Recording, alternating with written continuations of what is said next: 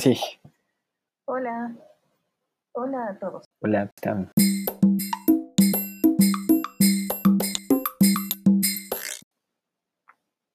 Continuamos con el taller de podcast.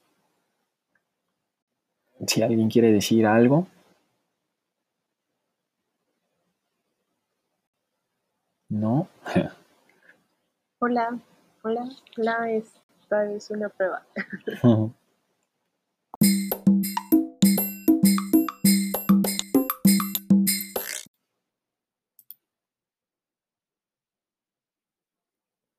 La leyenda de la isla de las muñecas es una leyenda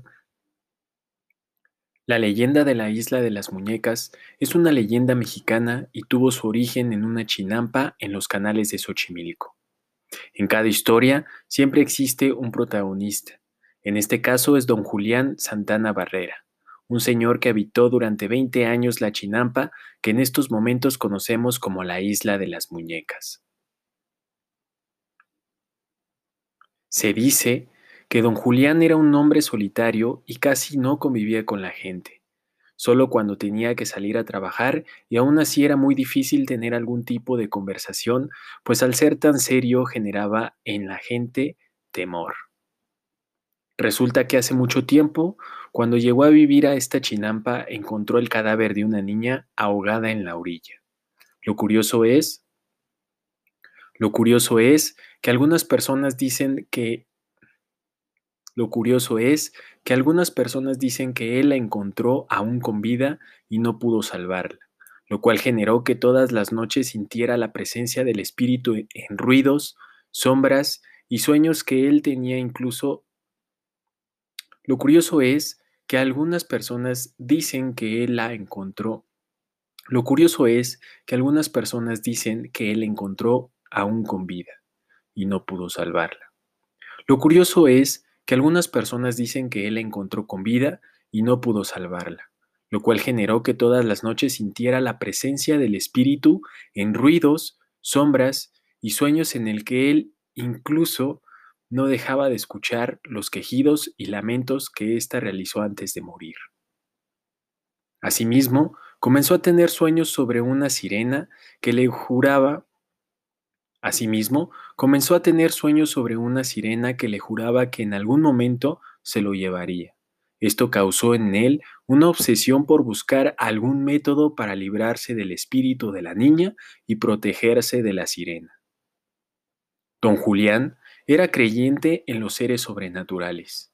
Un día encontró una muñeca especial para él porque tenía un parecido con la niña y decidió llevarla a su casa para realizar un altar en nombre de ella y lograr que ésta descansara y dejara de atormentarlo.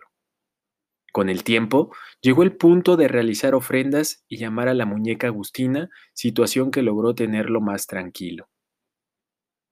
Es así como él tuvo la idea de llevar muñecas que siguió encontrando en su camino sobre todo en los basureros, los cuales, según él, ahuyentaban las malas vibras y lo protegían de la sirena que amenazaba con llevárselo en sus sueños. Después de un tiempo, la gente al ver su casa llena de muñecas comenzó a donar más, hasta llegar al punto de...